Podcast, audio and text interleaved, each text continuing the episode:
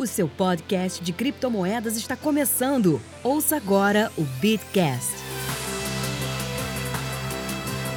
Bom dia, boa tarde, boa noite para você que nos ouve, tudo bem? Demoramos, mas voltamos. Eu, aqui com o meu companheiro Paulo Aragão, diretamente de um novo espaço que a gente está é, testando, barra conhecendo, barra se infiltrando. Tudo bem, Paulo? Fala Zé, fala galera que tá escutando a gente, como é que vocês estão? Todos enriqueceram junto com essa, com essa onda, com essa hype de NFT que nem a gente? É, a gente só voltou porque ficamos ricos com as criptomoedas, ficamos ricos com o Bitcoin, ficamos ricos com os tokens não fugíveis que vamos apresentar aqui e abandonamos nossas famílias, abandonamos nossas mulheres, abandonamos nossa vida é, de pacatos cidadãos e fomos viver a, a vida de jogadores de poker. Agora eu tô. Eu virei colecionador de memes agora. Só que agora isso é tudo pago com esses tokens não fungíveis, é? Quero conhecer a sua galeria. Qual, em qual plataforma você quer conhecer minha galeria? Prefiro não comentar.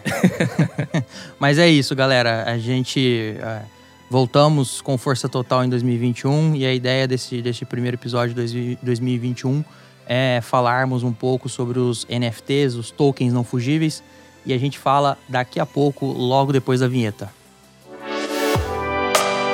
Procurando rentabilizar suas criptomoedas? Acesse bitverso.com e conheça a plataforma de sinais da Universo Cripto. Com o plano de trade automatizado do Bitverso, a sua conta na Binance opera 24 horas por dia sem qualquer preocupação sua. Quer saber mais? Acesse já www.bitverso.com ou clique no link na descrição deste episódio. Já conhece o Bitcoin Sem Medo? Um curso focado em você que quer aprender mais sobre Bitcoin e criptomoedas de uma forma segura. Bitcoin Sem Medo é o curso oficial do Criptofácil. Veja mais detalhes em bitcoinsemmedo.com.br ou clique no link na descrição deste episódio. Paulo, meu caro, é, ultimamente, principalmente a mídia mainstream, conheceu é, os NFT ou os tokens não fungíveis e tá todo mundo maluco, né? Parece que o patrão ficou maluco, tem token vendido, tem obra de arte, na verdade, vamos corrigir isso daí, tem obra de arte sendo vendida por milhões de dólares, tem gente ganhando dinheiro, tem gente assustada, tem gente que não conhece cripto, olha para isso e fala: "Meu Deus, como é que isso é?". E a ideia desse episódio do episódio de hoje é podermos explicar um pouquinho mais sobre como começou, como funciona e dá para ganhar dinheiro? É, mais do que isso também, né, Zé? Eu acho que tem todo um debate por trás desses tokens não fungíveis, né, do NFT. Realmente, que nem você falou, não é algo que surgiu hoje, não é algo que surgiu em 2021, não é algo que surgiu em 2020 final, é algo bem mais antigo que isso. Mas, que nem eu falei, tem todo um debate por trás do que, é válido e do que não é válido como, todo, como toda tecnologia né, nascente, como todo início de tecnologia, eu acho que ainda tem muita coisa a ser purificada, ainda tem muita evolução em cima dessa parte. Só que, sem sombra de dúvida, é algo que a gente tem que debater que vai auxiliar sim a cripto a cair no mainstream. Exatamente. Tá me parecendo muito o hype do ICO de 2017. Tá, tô com aquele cheiro de, de hype de ICO, mas. Então, a gente conversa sempre junto, né, Zé? A gente sempre conversa. E hype de ICO de 2017, que foi quando teve aquela escalada, que era um ICO atrás do outro. A gente tá fazendo isso desde o final de 2020 e não só com os tokens NFT. A gente já teve com os tokens de DeFi, com as plataformas de finanças descentralizadas, e agora a gente está tendo uma continuidade com NFT, né? Ao contrário de 2017, 2016 e 2017, quando a gente só teve o ICO, agora a gente está tendo os dois. Mercado líquido? Vamos conversar no final do episódio. Mas antes de mais nada, vamos só voltar no, no, na parte chata da, do podcast, que são os conceitos. Mas que, que, história é essa de token fungível, não fungível? Que trem é esse? Só para a gente ficar, todos ficarmos na mesma página, algo fungível é uma, é uma coisa que pode ser substituída por outra da mesma espécie, tá? Então, é, as criptomoedas em si, elas nasceram para ser fungíveis. Como? É, eu empresto um Bitcoin pro Paulo, eu não faria isso, com o Paulo é caloteiro. É... Até porque um Bitcoin são 300 mil reais, não se empresta 300 é mil reais assim. É dinheiro, hein? É, é, eu posso emprestar mediante coação também, a gente não tá dizendo modo. É, e o Paulo, depois de um X período de tempo que a gente acorda, me devolve essa quantidade de Bitcoin. Ele não necessariamente vai me, deve, me devolver o mesmo Bitcoin que eu emprestei. Provavelmente não vai. É, mas eu vou receber um Bitcoin. A mesma coisa é o dinheiro. É, eu empresto 50 reais pro Paulo, ou Paulo me empresta 50 reais, e depois de certo período, ou depois que eu recuperar minha carteira, que eu posso ter esquecido a carteira, eu devolvo 50 reais. Serão os mesmos 50 reais? Não, não serão os mesmos 50 reais. Outra característica muito peculiar do, dos NFTs, e aqui eu já vou adiantar que a gente vai tentar evitar o anglicismo, vamos portuguesar tudo, é que eles não são divisíveis, como a maioria das criptomoedas que a gente tem, tá? Por exemplo, o Satoshi, Satoshi, o, o Bitcoin, ele é divisível até a sua oitava casa decimal. Assim, a maioria das, das criptomoedas são assim, é, são divisíveis até a sua oitava casa decimal, e é por isso que a gente tem o Satoshi é, e o Wei, que é a a, a parte unidade. do milhão de um Ether, que é a menor unidade que um Ether pode ser dividido. Pois bem, é, outra coisa, outro detalhe, outro conceito que nós precisamos ter aqui para nossa conversa hoje é o conceito de escassez no meio digital.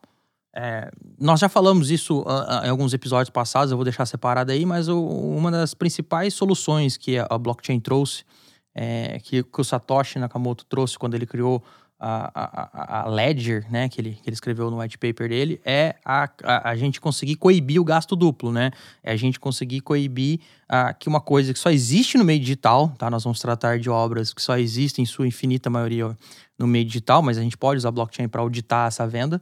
É, é, a gente precisa evitar que isso seja copiado ou aumentado, tá? O conceito de escassez está aí. Não é só copiar uma obra de arte a fim de falsificá-la, mas é aumentar uma quantidade de uma determinada moeda, é, gerando inflação, que é o que a, a, a gente evita. É, uma, um, outro de, um, um, outro detalhe é que quando você cria um token não fungível, você torna aquela coisa colecionável. Ou seja, você confere aquele bem, aquela coisa digital. Quando a gente fala bem, a gente vê até, até a caneta, um celular na mão. Não, isso só existe no, no meio digital. A gente torna aquilo como uma propriedade única. Só existe aquilo. E a partir do momento que ele é único, ele é exclusivo, ele é. Ele não, não tem. Pode não ter nada igual, ele torna aquilo. É, é, ele se ganha a característica de se tornar colecionável. É, então, como é que surgiu é, é, os NFTs? E isso aqui a gente eu já peço desculpas porque vai dar trabalho explicar, porque é, é começou em 2017 uh, e é, é uma ideia super interessante que começou a rodar, inclusive, em contratos que eu diria primitivos né, no Ethereum. Começou a rodar no, no conceito padrão do Ethereum e depois foi aprimorado por desenvolvedores. Uh, dois desenvolvedores de aplicativo, uh, um chamado John Watson e o outro Matt Hell, criaram um algoritmo, que esse algoritmo ia criar imagens de 24 por 24 pixels, é, de maneira a criar 10 mil conhecidos na época como CryptoPunks. Uh, a ideia deles era, era fazer uma obra de arte é, digital e esse algoritmo criaria 10 mil é, CryptoPunks diferentes entre si, com suas características. Tem lá os alienígenas, tem lá o, os outros bagulhinhos lá. E a ideia deles na época era dar um aspecto colecionável a essas figurinhas que foram criadas digitalmente. Porque como é que você vai dar um aspecto colecionável? Como é que você vai dar um, um aspecto. É, como é que você vai colocar a, a, característica de escasso em algo que pode ser com um print screen você copia e fala, eu também tenho isso aqui na minha tela, na tela do meu celular e tal e tudo mais.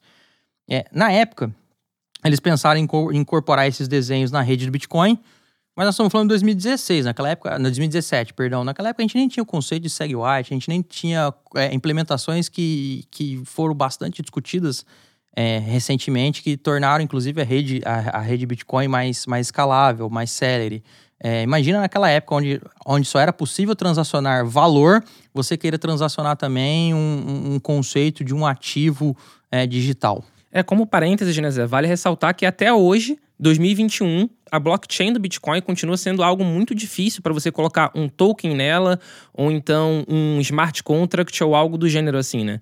Tanto é que quando os desenvolvedores querem fazer algo relacionado ao Bitcoin em um smart contract ou um token, eles envelopam esse Bitcoin e colocam ele em outra blockchain. Eles locam esse Bitcoin, eles bloqueiam esse Bitcoin e criam um similar a ele, um análogo dele em uma outra blockchain. Então, até hoje mesmo com tantos anos, o Bitcoin continua sendo não o melhor meio para poder fazer isso. Atenção, maximalistas. Isso não foi uma crítica, isso é só uma característica. Será? Eu gosto do, do Bitcoin, por favor, deixa lá. É dos antigos, os antigos funciona bem, não dá problema. Entendeu? Quanto mais antigo, melhor, não dá problema e é mais confiável. Esse povo aí que inventa as modinhas novas, as IOTA, os nano na vida, é, já não sei, entendeu? A IOTA desliga, o Bitcoin não. É, voltando ao nosso assunto e, e largando a, a piada, uh, os dois é, desenvolvedores, então, é, foram conhecer um pouco mais da rede do Ethereum, da, da, da característica do ERC, ERC20, e lembrando, naquela época não existia a, uma forma de se programar é, na rede Ethereum que desse a característica de não fungível é, para o ativo, para o contrato que você esteja programando na rede. Mas eles conseguiram, por, por vias programáveis lá, e, aí os programadores me ajudem a explicar isso, é fazer com que uh, um contrato rodasse é, com cada arquivo da imagem do CryptoPunk respectivo. Então, cada imagem do CryptoPunk tinha lá um, um, arquivo de imagem, tinha um hash. E isso foi incluído algumas funções que permitia as pessoas a comprarem e venderem essas imagens na rede do Ethereum. Ou seja, ele conseguiu, por um, de um jeito que ainda não existia muito na época, mas ele conseguiu implementar uma característica para, se aquela imagem for transacionada, aquela imagem vai ser, é, a, a, a, vai ser cedida para quem comprou, tá? De maneira que quem vendeu não tem como mais copiar, trazer outra e etc, etc, etc. Eles postaram esse, esse código, essa ideia, o projeto, na verdade, no, num subreddit da Ethereum e na Hacker News na época, 2000, 2016, 2017. É, de acordo com os desenvolvedores, só umas 100 pessoas é, adquiriram, na verdade, reivindicaram, porque eles nem estavam vendendo na época, tá, gente? Você ia lá e reivindicava, ah, eu quero a imagem X e você levava a imagem X. Pois bem, é, mais para frente, uh, acho que foi em 2018, uh, ah, o, os dois, o Hal e o Hudson, foram destaque no site Mashable, é, e aí, nesse dia que eles foram destaque no site México, que é um site de, de mídias sociais, de, é, de, de, de mídia nos Estados Unidos, uh, naquele dia uh, o jogo meio que virou. Só por eles ter sido, terem sido destaques é, no site, 8 mil é, CryptoPunks foram reivindicados naquela época. Eles separaram mil para eles, para ficarem na galeria barra estoque deles. É, e esses outros 8 mil CryptoPunks foram reivindicados por usuários XPTO e foram transferidos, tá? É, nessa época, no final de 2017, ainda não existia esse é, é, é, é, o protocolo que permitiu você criar coisas não fungíveis na, na rede Ethereum, que é o protocolo ERC 721. Aí, como eu tô aqui e hoje eu tenho privilégio de estar ao lado dessa figura. A gente agora não grava mais em nossas residências, agora a gente tá chique no último. Nós estamos gravando no estúdio. É... Agora eu jogo a bola para você, Paulo. O que, que é ERC ou Ethereum Request for Commit? É, na verdade, ele é um protocolo né, que ele permite justamente esse desenvolvimento tanto de smart contracts quanto de tokens de uma forma muito fácil, né? Uh, a rede Ethereum, quando surgiu, ela já surgiu sendo com a ideia de ser uma plataforma de computação descentralizada. Ao contrário do Bitcoin, que ele claramente surgiu para ser um, uma substituição de um meio de pagamento, o Ethereum não. Ele surgiu para ser uma plataforma de computação descentralizada, onde os desenvolvedores conseguissem colocar as suas aplicações rodando na blockchain dele. Esse era o conceito inicial. Só que, claro, nasceu de um jeito e vai tendo evolução. Graças a Deus. Por favor. Então, ele nasceu de um jeito onde a ideia era essa, mas os desenvolvimentos e as aplicações não eram tão fáceis. Tanto é que tem o RC20, por exemplo, tem o RC721, que nem você falou, que já é um outro protocolo com outras características. Eu acho que nem vale tanto a pena hoje aqui a gente entrar no mérito sobre o que cada um desses protocolos diferentes possibilitam ou não possibilitam é super válido a gente comentar e frisar que é graças a essa evolução que a rede Ethereum apresentou e que a rede Ethereum apresenta sempre que possibilitou a criação dos NFTs. Uh, ah, tanto é que a gente vai começar a falar agora de um, alguns outros NFTs que deram início realmente ao surgimento dessa, dessa hype, que não foi algo recente, né? Inclusive, Exatamente. na época, congestionou a rede do Ethereum. Exatamente. Só para complementar ao que o Paulo falou, é, esse novo protocolo proposto por um grupo de devs em, em, janeiro de 2018 visava, de acordo com o paper deles, implementar determinadas características para certos contratos que rodam na rede que pudessem ser usados por, plataformas que oferecessem itens colecionáveis, chaves de acesso, bilhetes de loteria, assentos numerados e, e, por exemplo, partidas esportivas. Ou seja, você conseguiu transacionar coisas únicas na rede Ethereum. Mas aí, em 2017, naquela época a gente estava num hype dos ICOs e, e, e, se você não, não se lembra ou se você é, não conhecia cripto nessa época, é, todos os ICOs, e nós vamos deixar aqui um episódio sobre ICO no, nos comentários do, do episódio, todos os ICOs rodaram na plataforma da Ethereum, na rede da Ethereum. É, e mesmo hoje em dia, quatro anos depois, grande parte dos tokens que são lançados continuam sendo lançados em cima da plataforma do Ethereum. Por mais que existam críticas, como por exemplo das altas taxas, etc, etc, etc, dos, custos, dos altos custos para emissão dos contratos inteligentes na rede Ethereum, até hoje em dia, 2021, grande parte dos tokens continuam sendo emitidos em Ethereum, né? Só um parênteses. É. E nessa época, é, nesse, onde a rede estava no seu na sua capacidade máxima de funcionamento e era contrato para lá, contrato para cá e transferia transferia ativo para lá, transferia ativo para cá e lançava ICO e dava scan e dava golpe e, e, era um faroeste é, de verdade. Saudades, mas tudo bem. É, um, um, grupo de desenvolvedores lançaram um aplicativo descentralizado. Naquela época era muito comum, ah, vamos lançar um aplicativo descentralizado. Aí tinha o, é o Uber, DEP, né? os, os. Tinha o Uber descentralizado, tinha o Airbnb descentralizado, tinha banco descentralizado. Eu entrei nessa. Botei lá sem doleta e perdi tudo. Mas tudo bem. É, faz parte, do, faz aprendizado. parte do aprendizado. Todo, Skin the game. É, todo mundo no meio cripto já acreditou em algum projeto que não tinha a menor possibilidade de dar certo. Mas, mas a gente teve a, gente a crença em algum momento. Aliás, se você. Ah, não, nunca perdi dinheiro com cripto. Se você conhecer uma pessoa, a pessoa fala assim: não, nunca perdi dinheiro com cripto. Essa pessoa está mentindo. Naturalmente. Naturalmente. Não, não existe essa chance. Existe. A gente fala isso com propriedade. que a gente já perdeu.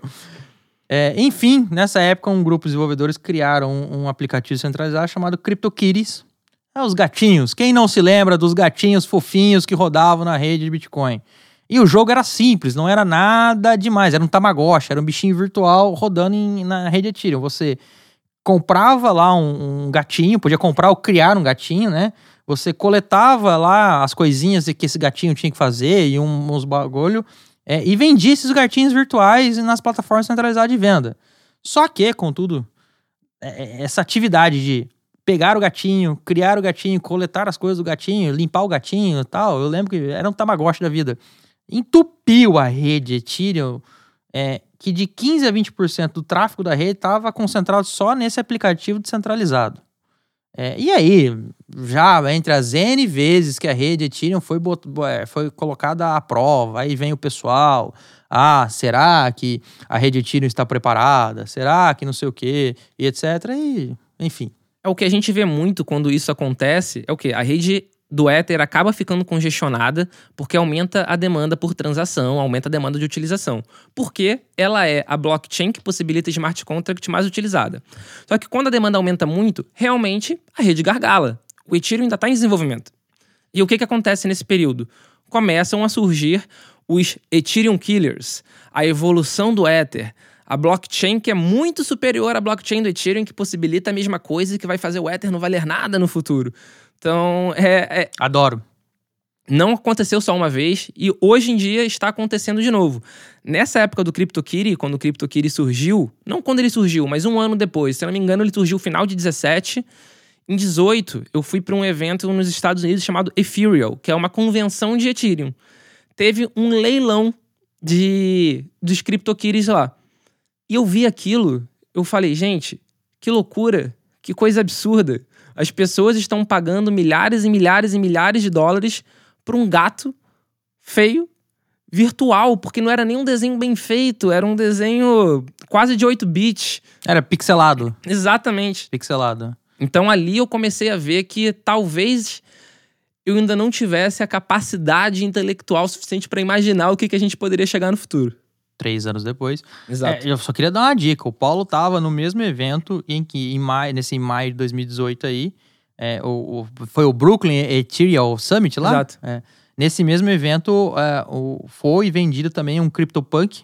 Naquela época, em 2018, um, um item, né, dessa coleção denominada CryptoPunk foi vendido por 950 dólares. Vocês vão ver daqui a pouco, isso é micharia, tá? 950 dólares é peanuts, é dinheiro de pinga hoje em dia. Comparado com o que o povo tá vendendo. Quer dizer, pra gente no Brasil, com o dólar 6 reais. Mas a gente, é, mas, mas, a não gente, comentar. mas a gente tá rico por causa do DeFi, não tá? É, exatamente, esqueci, esqueci. Esqueci, esqueci os boletos.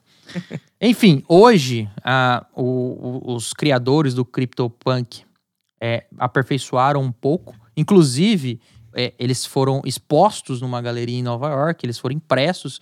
E agora o negócio tá meio sofisticado porque eles, eles conseguiram dar à arte eles criaram uma, uma característica de rastreabilidade. Então, a pessoa que adquire, por exemplo, é, o- o- os, os CryptoPunks lá que estão em exposição nessa galeria, é, vem um código, vem um QR Code que leva a descrição desse, desse CryptoPunk é, correspondente. Dentro tem um envelope com a carteira de papel, com a, com, com a chave para você, se você for transacionar, passar para frente. É, poder transferir, na verdade, porque se você tem a coisa impressa, beleza, você já pode passar lá para frente Sim. a mera, a mera tradição, como a gente fala no direito, já, já permite que você faça a transmissão desse bem imóvel. Mas a, a ideia é quem adquire quer ter a comprovação de que aquilo é dela e de mais, de, de- de mais ninguém. E a maneira de fazer isso é você assinando a, a, a, a chave E correspondente também ao a contrato. autenticidade, né? Você conseguir ver o passado dela, você conseguir ver Exatamente. quem foi que criou e por quem já passou. E, e- e- e isso, como vocês vão ver daqui a pouco, é a parte mais interessante. Se a gente pode resumir toda essa introdução desse episódio em algumas poucas palavras, seriam assim: NFT é uma coisa única, porque ela não pode ser substituída ou dividida. É escasso, porque ela, a sua quantidade é pré-determinada num contrato que roda na rede Ethereum e isso não vai ser mais alterado. É acessível, porque qualquer pessoa pode acessar. Qualquer pessoa com internet pode acessar a blockchain do Ethereum e ver que aquele, aquele ativo digital tá lá e pertence àquele endereço. E é durável. Mas é por que é durável? Porque enquanto tiver tendo internet, enquanto tiver rodando Ethereum, Ethereum, a blockchain do Ethereum, ele vai continuar lá. A gente tem que lembrar que tá na blockchain não muda. Tá na blockchain, não apaga. Tá na blockchain, não volta atrás. Acabou. Quer dizer, volta atrás se você for amigo do Vital. Não, não é assim que funciona Cutuque também. onça com a vara curta. Não é assim que funciona. O episódio do Dedal foi um episódio completamente diferente. A gente pode gravar um episódio fazendo essa retrospectiva, mas a história lá foi outra. Não, não, não foi exatamente assim que aconteceu. Essa história tem que ser gravada com o Edilson Osório, porque ele tem informações super interessantes. Ele, inclusive, viu na época a falha no código e avisou. Ele tá? avisou, não escutaram ele, não É. corrigiram. O Edilson é um fudido, no bom sentido. Mas então, por que que NFT é tão disruptivo pro mercado da arte? Por que que o mercado da arte hoje olha para NFT e fala: é isso, isso tem a capacidade de, de quebrar certos paradigmas ou, como sempre ocorre com as criptomoedas, quebrar os intermediários que são envolvidos no mercado é, de arte. Primeiro detalhe. Um dos grandes problemas da produção e venda da arte digital, não só da arte normal, tá? Arte normal, eh, arte no seu sentido mais amplo, eu quero dizer.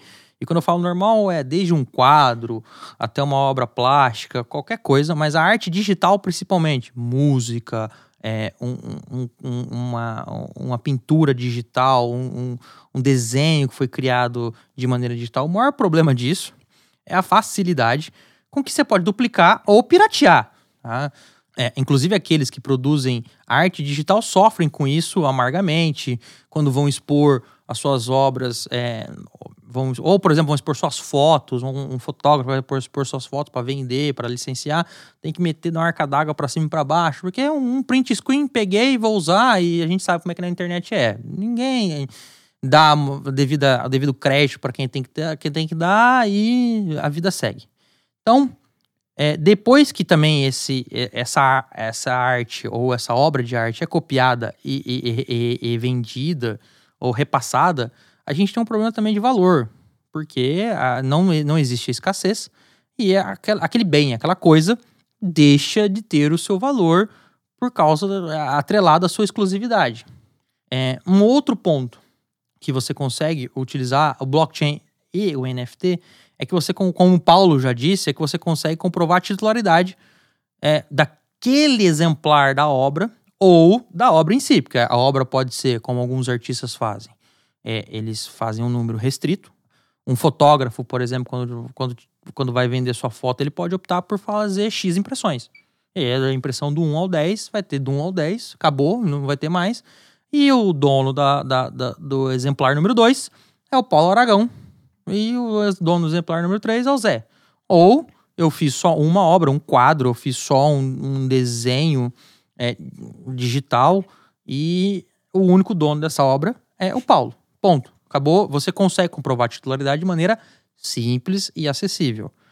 Outra questão é que você consegue aferir em questões de segundos, não dependendo de auditoria, não dependendo de terceiros, a proveniência daquela obra. De onde ela veio, a mão de quem ela passou. Por exemplo, também existe um, um, um detalhe no mundo das obras de arte.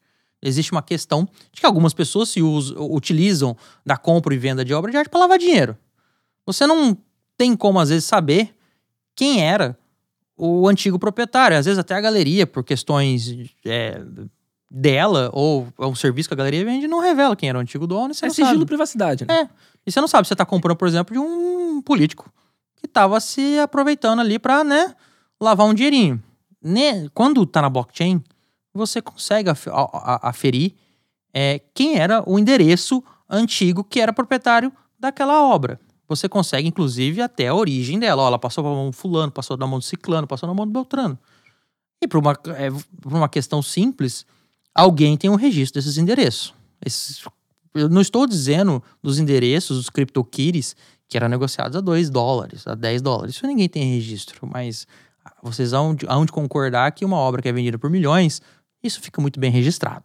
É... Fica registrado na blockchain, mas não necessariamente se sabe quem era a pessoa por trás daquele endereço. Exatamente, mas quando esse é meu ponto. Quando você vende por milhões, essa transação milionária, uma hora isso pode aparecer. Poder, com certeza. É, entendeu? É, e outra questão que é mais fantástica ainda e quebra intermediários aí, a questão da remuneração. Uh, você pode construir um contrato onde a cada transação é, o artista que concebeu aquela obra concebeu aquela arte, ele pode ficar com uma porcentagem daquela transação. E isso vai ocorrer de maneira automática, de maneira sem depender de ninguém para validar, nem nada. É, então, por exemplo, o fotógrafo que fez a foto é, fantástica do pôr do sol no Rio de Janeiro, com o sol batendo no, no, no Vidigal, e é, é realmente uma imagem fantástica, é, optou por fazer alguns exemplares, pouquíssimos, re revendê-los. E se o dono daquela, daquela, a pessoa que tem a posse daquela foto, revendê-la, optar por transferi-la no mercado secundário, ele pode deixar lá marcado que uma porcentagem X fica é, para ele. E pronto, a hora que rodar o contrato é automático. Essa é a beleza da blockchain, né? Tudo é via smart contract. Você deixa de confiar no, no ser humano, digamos assim, e passa a confiar em código. É mais do que você não precisar conferir. É, não tem chance de alguém vender e não falar para você. Tudo acontece realmente automaticamente e via blockchain. Então você sempre vai ter plena visualização disso e tudo vai acontecer sempre de forma automática. Aí é uma vantagem da blockchain não só para NFT, como para tudo, né? Mas é o que você comentou. O quanto isso pode agregar para um artista, para um produtor de conteúdo, é enorme. Exatamente. E não só para o produtor de conteúdo, mas para a galeria, para o estúdio ou para o fonograma. É, porque é o seguinte, você pode também colocar lá que a galeria que fez a primeira exposição do artista, tá? Que revelou esse artista, queira também, se julga, olha, eu vou querer 10%. Um royalty. É, um, que obra é difícil ter royalty. Sim, é como é. se fosse. É, mas sei lá, é da transação seguinte ou das cinco primeiras transações seguintes eu vou querer 10%, depois cai, enfim. E o fantástico que tá no código, tá, é aferível, você sabe, não existem surpresas, não existe taxa surpresa, não existe é, FII escondido, nem nada. É ali, ó, a regra do jogo é essa. Você concorda? Concordo. Então transaciona.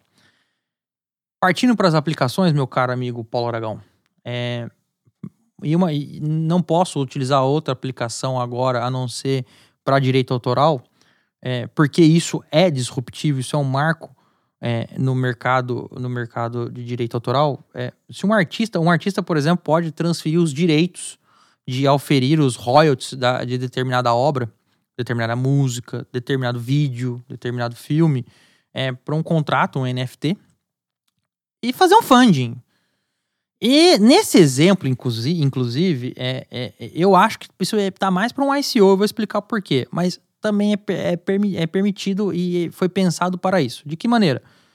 Eu transfiro para um contrato digital, para um contrato na rede Ethereum, é, o direito de, de receber os royalties daquela obra e vendo no mercado. olha, e boto, e boto no mercado. Eu sou um artista, posso ser um artista no começo de carreira, eu posso ser um artista já para o final da minha carreira. Não podemos esquecer que o Bob Dylan vendeu é, os direitos dos seus álbuns, eu não me lembro para qual gravadora, por milhões de dólares e botou o dinheiro no bolso e acabou.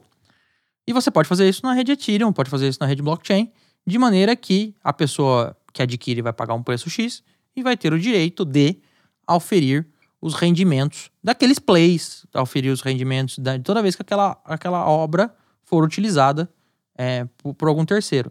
Eu encaro isso muito perto de um ICO porque a gente tinha na. É, a, gente, a gente não tinha, a gente tem possibilidades de fazer um ICO de maneira que quem detém aquele token no ICO é, ofere rendimentos da exploração daquele negócio que foi vendido anteriormente. Parece muito, mas existem as diferenças. É, existem diferenças, mas realmente é bastante similar. Em 2018, por exemplo, tinha uma plataforma chamada Singular DTV, que o token era SNGLS até. E o que, que ela possibilitava? Ela possibilitava que o artista, por exemplo, fizesse um levantamento de verba, como se fosse um crowdfunding, justamente na rede Ethereum. Era justamente isso que você falou. Então, por exemplo, o Grammatic, que é um rapper, o que, que ele fez? Ele transferiu os direitos de um álbum em específico para um contrato, para um smart contract, e ele levantou a verba que era necessário para gravar aquele álbum via. Não era chamado de ICO, mas era uma ICO, porque ele fracionava aquele direito que estava em um smart contract em diversos tokens. Então, realmente, ele tem um funcionamento muito, muito similar a uma, a uma ICO. É, você pode, por exemplo, também fazer o fund de uma turnê. Uh, você decide é, antecipar os recebíveis dessa turnê por motivos XPTO. Você coloca nesse contrato que a pessoa que adquirir esse contrato vai ter os direitos de receber X% da bilhetagem. Você bota um equity ali em cima. Né? É, vai receber alguma vai receber uma, uma, uma proporção de cada ticket de ingresso vendido. A, as ideias são totalmente possíveis. Pensou? É factível. E você tá, pode também é, vender o master do CD, é, que é, é, é aquele fonograma, é, de maneira que a pessoa que adquire aquele fonograma é, pode, a cada vez que, aquele CD, aquela música for reproduzida, ele recebe os royalties oriundos da, daquele master. Uh, novamente, você tem um contrato que você não consegue mais copiar, você não consegue mais duplicar nem nada. É você consegue vender para uma pessoa, falar, você é dona disso, muito obrigado, passar bem, você pode começar a, a, oferir os, os rendimentos. E para mais, aí a gente começa a entrar no mundo das ideias malucas, que é o que a gente vai comentar que está surgindo aqui. Inclusive. Hum, sobre essas ideias, sobre essas aplicações, é, NFT, é que nem você falou logo no início, é algo insubstituível. Um token único que você não consegue duplicar. Isso é muito para item colecionável realmente. Para você conseguir entender isso, é se você não for um colecionador, se você não gostar de colecionismo, fica um pouco mais difícil para entender, na minha opinião. É, eu, por exemplo, eu coleciono. Eu sou colecionador de blusas do Vasco. E verdade. Eu tenho, eu tenho cerca de 60 blusas de coleção, fora as minhas de uso pessoal, Zé. São Aquele 60... joga bola. Exatamente. São 60 de coleção, fora os outros itens, como credencial, como medalha de torneio, como faixa. Então, cada item daquele, por exemplo, é único, foi usado numa partida, foi dado em um determinado torneio. Então, eu vejo valor em itens únicos, eu vejo valor em itens exclusivos. Então, eu vejo utilidade no NFT mas eu também vejo muita coisa que eu não vejo, não tem razão de existir, que é o ponto que você vai falar agora. É, porque no meio desse dessa profusão de ideias, dessa, dessa, dessa efervescência de, de, de, de ideias interessantes, chegou o nosso querido, conhecido, barra safadinho, Elon Musk, e falou, vou ganhar um dinheirinho também vou me aproveitar do hype e vou fazer um dinheirinho. Como se ele não fosse pobre, mas tudo bem. O Elon Musk é foda. O Elon Musk resolveu é, criar um NFT para uma música que ele tá leiloando e, salvo engano, ele também fez um NFT para uma obra de arte, correto? Obra de arte. É, obra de arte. Entre aspas. Entre aspas. O Paulo fez aspas aqui. Fiz né? aspas, é feito Fez- de aspas. É, feito de aspas. Porque, né? Mas enfim. E ele ganhou mais uma vez dinheiro no hype. Eu, é- é- ele é fogo. Mas eu te pergunto, Zé, só o Elon Musk fez isso? Não. De inventar coisa? Até onde eu sei, não. O do Twitter. Dudu, é, vamos trazer para, para, para o palco um debate que eu e o Paulo estávamos tendo aqui no, no background. O, o Jack lá do Twitter, é que eu, eu, eu não vejo nele uma figura do especulador. O meu ponto é esse. Eu não vejo nele a figura do especulador. Não que o especulador seja ruim, que o especulador traz liquidez pro mercado, verdade seja dita. Mas eu olho pro Jack e falo, um cara que sempre apoiou, sempre foi entusiasta de criptomoedas, sempre foi entusiasta de Bitcoin. E ele aproveitou o hype também e ganhou uns milhões. É, por quanto foi leiloado o primeiro tweet dele? Dois alguma coisa, milhão de doleta? O que, que se faz com o primeiro tweet dele? Você pode pagar. Aliás, se alguém do governo federal, governo brasileiro, barra judiciário, resolver mandar pagar, talvez seja pagado. E aí, o que, que você faz com É. isso? O- e o que que isso provê pra você? Nada. Nada. Exatamente isso. A NFT tem muita coisa legal no aspecto de colecionismo. Por exemplo, um item único. Vamos supor uma foto, sei lá, da Lady Gaga. Só tem aquela foto, aquela é a foto original. Isso vale como se fosse uma obra de arte. Um fã da Lady Gaga, quanto pagaria por uma foto exclusiva dela que ela falaria: olha, essa foto eu que tirei, a minha, blá blá blá blá blá. Tem um valor agregado, tem um valor intrínseco. Mas o quanto vale um meme? Tem gente botando meme e conseguindo leiloar por 5, 6 mil dólares. É, aí a gente cai naquela questão que nós estamos mudando um pouco do paradigma da propriedade. Não, nem só entrando na questão de, de valuation, mas Sim. a gente está mudando um pouco do paradigma da propriedade. Porque, veja bem, é, o meme, ele não vai deixar de ser usado. É, não vou deixar de usar meu sticker no WhatsApp e passar o meme para frente. E, e zoar quando tiver que zoar. Mas a pessoa, a pessoa sabe disso. Sim. A pessoa sabe que aquilo ali é facilmente copiável, o meme é facilmente circulável. Que aquilo, no final das contas, acaba não representando nada. Mas ele quer ter o sentimento, mas eu tenho a posse do meme original, do criador do meme. Porque é isso que a ideia é vender isso. Ó, eu tenho a posse, e é só a posse, tá? Daquele bem digital, ponto. E ele vai continuar circulando, ele vai continuar fazendo tudo e vai continuar acontecendo. Isso é um pouco de quebra de paradigma, porque as pessoas estão se sujeitando a isso, as pessoas estão sujeitando a. Eu tenho a, a, a, a, posse daquele determinado bem, mas eu aceito que ele seja reproduzido. Por exemplo, um vídeo, ele vai ser reproduzido. Vai ser reproduzido no YouTube, vai ser reproduzido na televisão, vai ser repro- reproduzido whatever. Eu não vou ganhar nada com isso. Posso não ganhar nada com isso, na verdade, mas eu vou aceitar que ele é meu. É, é, é meio, é meio complicado É, isso. isso do vídeo que você estava falando tem uma plataforma específica disso, que é aquele da NBA. É. Tem uma plataforma específica que vende lances da NBA. Então são lances famosos, como por exemplo, grandes jogadas, enterradas e tudo mais, que já levantou entre 2020 e 2021 mais de um bilhão de dólares. E pra quê? Para justamente esse sentimento de posse. Ah. Então, enquanto a gente tem esse tipo de coisa, que eu sinceramente não acho, mesmo sendo colecionador, eu não acho tão tão aprazível assim, existem soluções e existem casos de uso que eu vejo muito sentido. Tem uma plataforma, por exemplo, chamado, chamada Terra Virtua, que o token é TVK. Ela, inclusive, ela tem parceria com os estúdios da Paramount. Então, você pode comprar itens colecionáveis do Top Gun. Você, ela tem parceria também com um estúdio que eu não lembro se é o mesmo que fez o Perdidos no Espaço. Então, você pode comprar o monstrinho do Perdidos no Espaço em 3D e você consegue comprar esses colecionáveis, montar a sua galeria e você vender, inclusive, ticket para as pessoas entrarem na sua galeria para poder ver. A galeria você- virtual, tá, gente? A galeria virtual, exatamente. Tudo na. É, terra virtua, né? É, tudo é- é- virtual. é pronto, mindfuck, é tudo virtual. É o tudo seu, virtual. a sua galeria virtual, é o seu museu virtual. Exatamente. Então, isso eu acho super interessante, eu vejo super aplicação. Porque você tá criando realmente itens exclusivos, itens colecionáveis e que ninguém mais tem. Quando eu compro uma medalha, por exemplo, de um título X do Vasco, eu sei que tem um número muito limitado de pessoas que tem essa medalha. Não é qualquer um que vai dar um Ctrl-C, Ctrl-V nessa medalha e vai poder utilizar. Então, eu, por exemplo, poderia montar um museu e vender ingresso? Poderia. Então, para mim, o NFT, ele tem muito disso. Ele tem muito a criação de galerias e de stands virtuais. Eu, eu acho que a gente ainda tá num processo de, de hype excessiva. Porque eu acho que todo, toda a parte cripto teve até hoje, né? Teve um, um, início que foi super hype até o mercado realmente conseguir se amadurecer e ver o que presta e o que não presta. É, eu tenho um comentário. Começa pouquinho, começa assim, ó, tive essa ideia, e aí sabe-se lá Deus por quê, a, alguém resolve vender aquilo e entra nesse hype do que o, o mercado mundial tá líquido, o mercado mundial tá sobrando dinheiro, porque eles estão injetando dinheiro no mercado Sim. mundial. A gente tá passando por uma crise razoável, é, uma crise econômica razoável por causa do coronavírus e a solução que os governos tiveram, critique-se ou não, não vamos entrar nesse mérito, não me julgo, inclusive, competente para entrar nesse mérito, é injetar dinheiro. E a hora que injetar dinheiro, o mercado começou a ficar muito líquido e começaram a surgir essas doideiras. De vez em quando é, é um tweet que foi vendido por 2,5 milhões de dólares e que, ó, tô te vendendo a, a posse desse tweet, mas ele vai continuar sendo exibido para todo mundo. o primeiro tweet do, do dono do Twitter.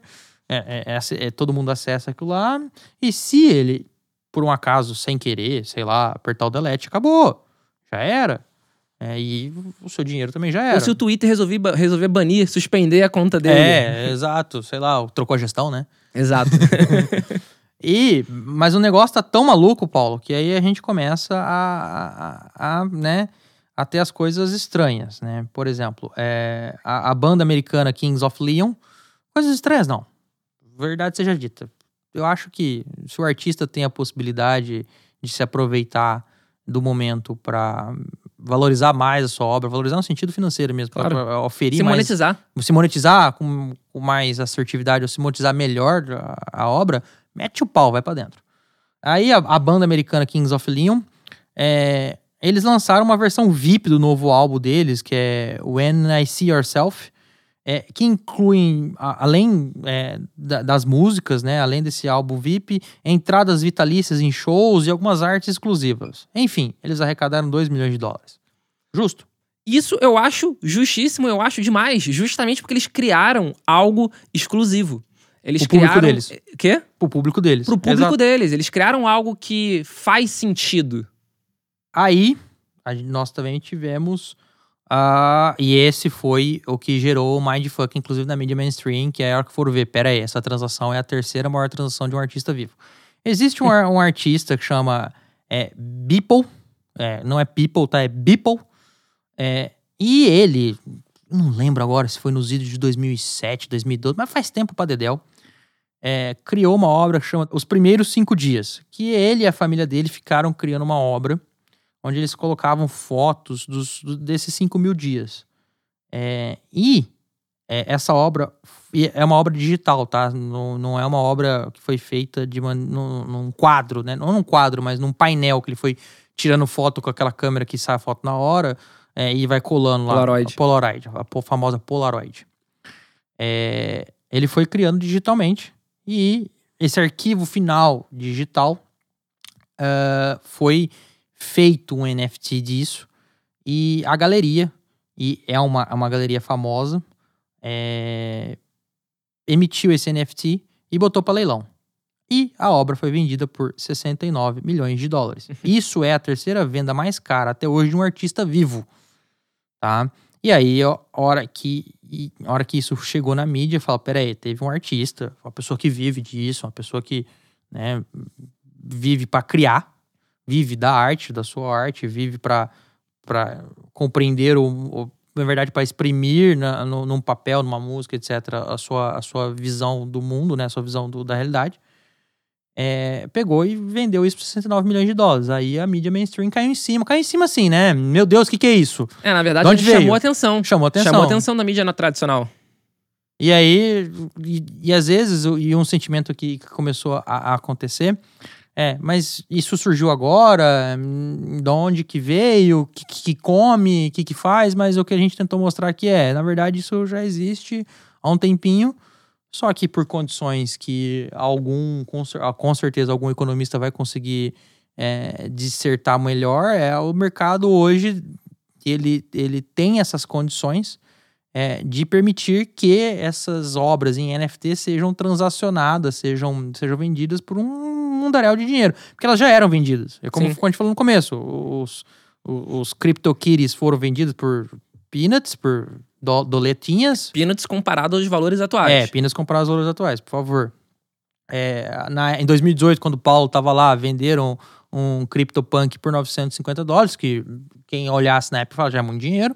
E hoje em dia, venderam por milhões. E esses CryptoPunks fazem milhões. E aí, Paulo, começaram a, a, ter as plataformas. Por exemplo, existe uma plataforma onde todos os 10 mil CryptoPunks estão catalogados. Uhum. E não só estão catalogados, como estão lá, ó, o proprietário desse aqui é o endereço X.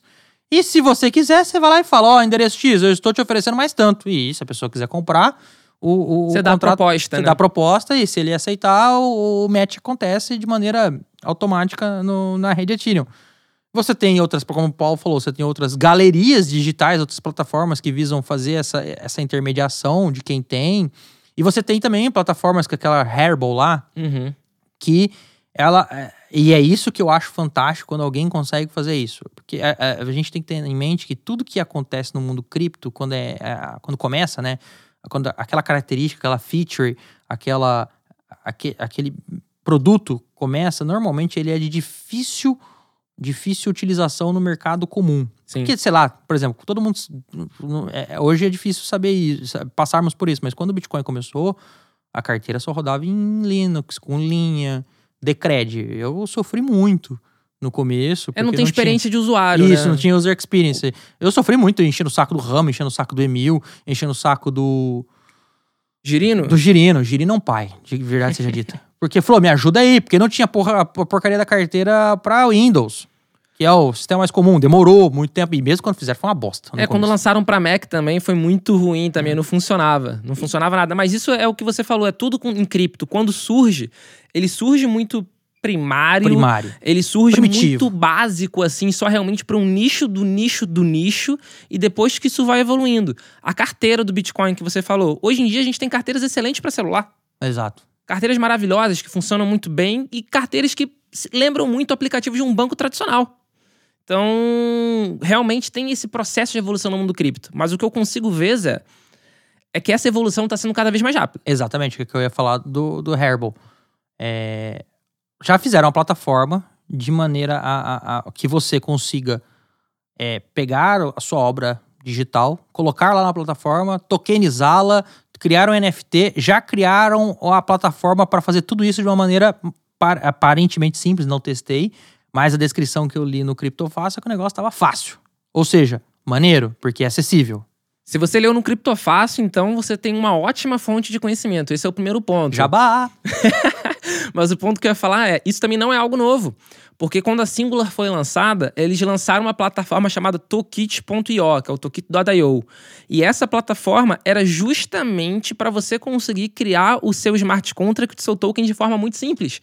Então, já é uma evolução que realmente começou na época ali do CryptoKitty. Não foi algo que começou agora. Mas, de qualquer forma, se a gente parar para pensar, 3, 4 anos é muito pouco perto do universo que foi, por exemplo, para o Bitcoin ele começar a ter uma carteira mais intuitiva, mais amigável no celular. Então, a gente está cada vez conseguindo diminuir esse gap, esse, esse, o- esse intervalo de tempo que a gente tem está cada vez menor. É, só pra contar uma fofoca, tá? É, a- a- acho que a CID, né? Só surgiu em 2013. As palavras, As Cid, palavras quer dizer? CID só surgiram em 2013. É, de 2008 a 2013 era na chave privada, chave pública, lá, as duas anotadinhas. Aí, Inclusive, eu acho que tem um e-mail do, do Satoshi, como é que ele guardava. Tem um, tem, uma, tem um detalhe muito bom que a Paradigma ressuscitou no Twitter essa semana. Depois eu vou, vou lembrar de ler. Mas é, é assim, a- o que a gente usa hoje, hardware wallet, em 2013, é, isso não existia, Se meu você, amigo. quis- se você quisesse manter em segurança, você tinha que pegar um computador, montar em Linux, criptografar, fazer tudo por si só. O que hoje. O Com que- o risco de perder tudo, porque com, com o risco de errar o código e Exatamente. perder tudo. E chorar. É, é. cri- Ou- Cripto tem isso, né? Be your own bank, seja seu próprio banco. Legal, bacana. Mas, que nem falam no o tio do, do Spider-Man, né? Grande, é, grandes poderes, grandes responsabilidades. Grandes poderes trazem grandes responsabilidades. Exato. Então é a mesma coisa em cripto. É muito bacana você ser seu próprio banco. É muito bacana você fazer a autocustódia, digamos assim. Mas é muita responsabilidade agregada. Então, o que a gente tem tido no mercado ao longo do tempo é justamente. é, a gente está criando facilidades para esse perfil de, de usuário, que é um usuário que está chegando agora. Hoje em dia, para quem está chegando agora, tá tudo muito fácil. Inclusive para você comprar um NFT ou então para você poder fazer um NFT. A gente, a gente tem diversos artistas que não são do meio cripto, nunca foram do meio cripto, que estão lançando obras, lançando quadros, lançando fotos, fotografias em plataformas de NFT. Uh, tem um fotógrafo chamado Wick Bold, ele é até o herdeiro daquela marca de, de pão. Ah, mentira. Juro. Ele deu uma entrevista pro Criptofácil, que é um excelente portal e você deve entrar. Jabá. E nessa entrevista, ele estava falando justamente sobre os tokens NFTs que ele está lançando com as fotos dele. Isso demonstra que já não é algo mais fechado dentro do nosso nicho. A gente não depende mais que o Zé entre e compre um gatinho, um CryptoKitty. Agora a gente está realmente saindo do nosso nicho, saindo da nossa bolha e chegando no, no mainstream. E dando utilidade também. Exatamente. É, esse é o principal ponto. Um artista, uma pessoa que ganha o seu, o seu, a sua vida a partir do trabalho, fala, não, isso aqui eu tô vendo valor. Sim. Eu tô vendo interessante isso daí. A gente, vai, a gente vai acabar chegando num nível onde vai ter muito artista tendo tokens NFTs, vendendo vendendo itens em plataformas de NFT, e esses artistas não vão ter nenhuma outra vivência no mundo cripto. Não sai, eles podem achar, inclusive, ah, não, eu usei a plataforma do Querubim, vai, vamos dar o um nome XPTO aí. Eu usei a plataforma Querubim. Ele às vezes nem nem sabe, nem precisa saber. Exato. Nem precisa saber que na verdade a tecnologia por trás que garante aquela segurança. Exato. Não, pronto, e, e isso para mim que é o bacana. A gente está chegando num nível de evolução de mercado aonde os produtores de conteúdo, por mais que não sejam de cripto, conseguem produzir, conseguem se monetizar e o principal para mim, eles conseguem tirar intermediários. Então, eles conseguem vender diretamente para o público deles, eles conseguem pegar um percentual maior de venda, eles conseguem. Ou perder na, menos nas taxas, perder ou não perder menos nas nas taxas. taxas, ou então não perder. Ou então não precisar confiar em um ser humano para não perder em transações futuras. Então, isso para mim que é o mais bacana. É criar utilidade na vida real e de diferentes nichos, não só do nosso nicho de cripto ali, nosso nicho de entusiasta. Um artista não necessariamente é um entusiasta cripto. Exatamente. E eu tô só esperando. Parece que a Atari deu um primeiro passo, mas, por exemplo. E isso. Ah, inclusive vai sair um episódio, é, ou já saiu, ou vai sair um episódio feito pelo Gwyn sobre um, um jogo que roda na, na rede do Litecoin, que é, mais, é, que é parecido com isso, mas pensem o seguinte. As plataformas de jogos, inclusive, elas dão umas limitadas de como que as pessoas podem transacionar os itens colecionáveis do jogo. Sim. São poucas as plataformas, por exemplo. Eu não sou um jogador assíduo. Eu só jogo, jogo jogo de matar, CS, Call of Duty, Battlefield ou jogo joguinho de construir, SimCity, etc. Mas Gwyn, por exemplo, é um grande jogador de RPG. Constrói bem a cidadezinha no SimCity? Rapaz, sou bom, hein? Eu sou, um, eu sou um prefeito bom de Maracanã. É mesmo? E, e não, sem roubar, hein? sem macete? Sem macete. Ah, não acredito. pois é. é. O Gwyn joga Black Desert, ele me conta lá, então. Enfim, é, algumas plataformas limitam CS também agora tem lá online. Eu tá vendo? tô jogando faz bastante tempo, né? Porque minha época era o CS 1.6. Vou deixar, vou deixar claro o marco temporal. Fazia virada na Lan House? Pra caralho, Corujão. É. Adorava. sabadão de Corujeira. É, você consegue agora é, permitir que esses usuários é, eles tenham esse, esse, esse bem colecionável do jogo, eles individualizem esse bem colecionável do jogo e eles transacionem. Aí, por exemplo, nós vamos, vamos ter mais a figura do youtuber, nós vamos ter a figura do jogador. Sim. Jogador de quê? Jogador de jogo mesmo, de CS. E, e vai lá, joga CS, pega lá o, o XP dele, compra lá o, o item e vende. É, e, a, e a própria, o própria, a própria fabricante do jogo, a autora do jogo, pode oferir um, uma receita X desse cripto colecionável que ele vai, que ele vai vender. E para ela é interessante que, que exista essa circulação de bens é, porque quanto, quanto, se você permite essa circulação de, de, de, de, itens do jogo, você pode ter mais pessoas procurando saber do jogo, procurando jogar o jogo e etc. Enfim, tem foi aberta a porteira. Pois é, tem skin, por exemplo, de Counter-Strike que vale milhares de dólares. Então, já é um mercado que já existe. Já. E que os NFTs, eles podem, na verdade, auxiliar esse mercado a crescer e a dar confiabilidade nesse mercado é interessante. Por que, que uma desenvolvedora de jogo como o CS não vai transformar as skins em NFT? Você vai, você vai ter um certificado de exclusividade muito barato. Você vai conseguir criar um, um mercado paralelo e você consegue ainda levantar, criar uma nova fonte de receita. Mercado secundário, vamos, vamos ser mais bonitinho. Então vamos voltar, então vamos voltar. Não, não, tô- pode deixar, é só piada. É, né? É, Porque realmente o correto é mercado secundário. É, secundário. Esse tal de mercado paralelo é complicado, entendeu? A Uruguaiana, meu amigo, é lá, é A, complicado. a- a uruguaiana do Counter-Strike? É, a Uruguaiana, quando você é complicado isso aí, né, meu irmão? Bem, eu acho que a gente tá caminhando pro fim. Paulo, mais algum comentário? Nenhum comentário, eu acho que a gente já falou bastante sobre NFT. Acho que o, o início do resumo da ópera aqui não é algo novo, não é algo que surgiu agora. É realmente um. Tá, que nem a gente tem falado o episódio todo. Cripto é um processo de evolução. Desde quando Satoshi Nakamoto escreveu o white paper, a gente vem num processo de evolução de não só do Bitcoin, mas de todas as outras criptos que surgiram depois do. E todos os golpes do, que surgiram também. ah, mais tem, né? Mas que mais o, tem. o golpe também faz parte do processo de evolução. Por exemplo, a comunidade brasileira. 2019 foi um ano muito sofrido para a comunidade brasileira, onde tiveram grandes empresas que, inclusive, anunciavam na Globo que se mostraram golpes. Isso fez parte do processo de evolução e amadurecimento do mercado brasileiro. O mercado brasileiro, por exemplo, hoje em dia ele está muito mais escaldado, ele está muito mais maduro do que ele era antes. Mas enfim, voltando.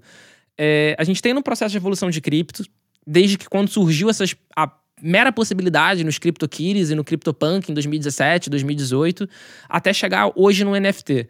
O NFT, para mim, ele é algo que ele oferece muita possibilidade, ele oferece um mundo de possibilidades para o criador de conteúdo, o artista ou whatever que seja que queira utilizar um, algo insubstituível, criar um item exclusivo, mas ainda tem muita coisa meh, assim, tipo, muita coisa que Opa, fora da curva. Opa, É, tá, tá um pouquinho demais. Exato, tipo, vender um, um tweet por 2,6, se não me engano, milhões de dólares. 2, Cinco. tipo, não vejo razão. Vender um, um meme do Nyan Cat por 5 mil dólares, sendo sincero, não vejo razão. Mas você vender um item colecionável do Top Gun, onde só criaram, sei lá, mil desses itens por 500 dólares, vejo muita razão. É um item colecionável. Pai, você imagina que a Disney pegar aqueles, aqueles bichinhos Putz, do Star Wars? Putz, imagina, imagina quando pegar lá o do Mandalorian, o Baby Yoda. O Baby. Yoda, foi o primeiro que eu pensei, É, velho. Aí o Baby Yoda colecionável. Eu falei, ah, vem cá, Pois Baby é, Yoda. aí, é. fica, aí, é de, aí, eu, aí eu, pega, toma meu dinheiro, toma Pois é, dinheiro. exatamente. Então, é, é- é- esse, esse que é o bacana da NFT. Não precisa ser algo focado em cripto.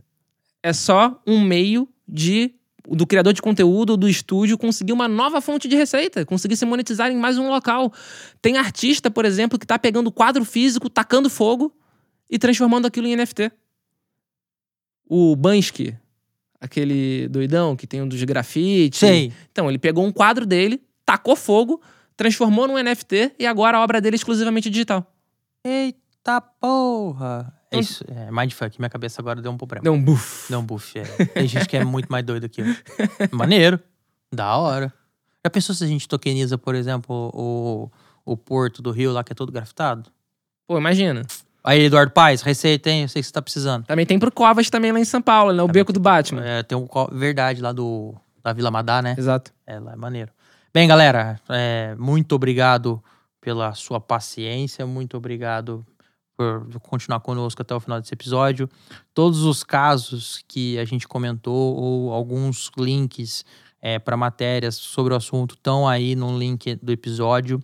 É, principalmente, eu vou deixar, eu que gostaria de frisar, tem um artigo de um artista de Nova York, onde ele escreveu em 2017. Ele falou, cara, é- é- é, em síntese, ele, ele fala assim: artistas, é, conheçam blockchain, conheçam essa função, conheçam a possibilidade de tokenizar a sua obra, porque isso vai ser o futuro. E o cara acertou, velho. O cara, o cara é bom. Então, é, voltamos com força total, voltamos com gás. É, mandem as suas perguntas, as suas, as suas aflições, as suas dúvidas é, para nós. Comentem ah, nas redes sociais que a gente vai caçar. E até o próximo episódio. Paulo, muito obrigado. Eu, É. eu que agradeço, Zé. Agradeço também a quem tá ouvindo a gente até agora. A paciência da pessoa já deve estar no limite. Já deve estar escutando a gente, talvez, em velocidade 2, que era o que eu faria. Então, agradecer a todo mundo realmente pela paciência. E é o que o Zé falou. Voltamos com tudo, afinal de contas, os tokens DeFi deram dinheiro. Então agora a gente tá com tempo, né, Zé? Pra ficar conversando. Tanto é que a gente tá gravando pessoalmente pela primeira vez, eu acredito. É pela primeira vez. Pela primeira vez depois de 255 anos. Então. Desde 2018, né? 2018. Desde 2018. O cara mora na mesma rua que eu. Mas em outro extremo da rua. e tem outro extremo, frisar, não, tudo bem, mas mora na mesma rua que eu. A gente já foi tomar cerveja junto, tal, mas gravar junto que é bom nada. Faz parte. Faz parte. O Bitcast é gravado e editado pelo estúdio Playground no Rio de Janeiro. é, e é produzido pela Universo Cripto em parceria com o criptofácil.com. Valeu, galera. Até a próxima. Valeu! Este episódio foi uma produção da UniversoCripto.net em parceria com criptofácil.com.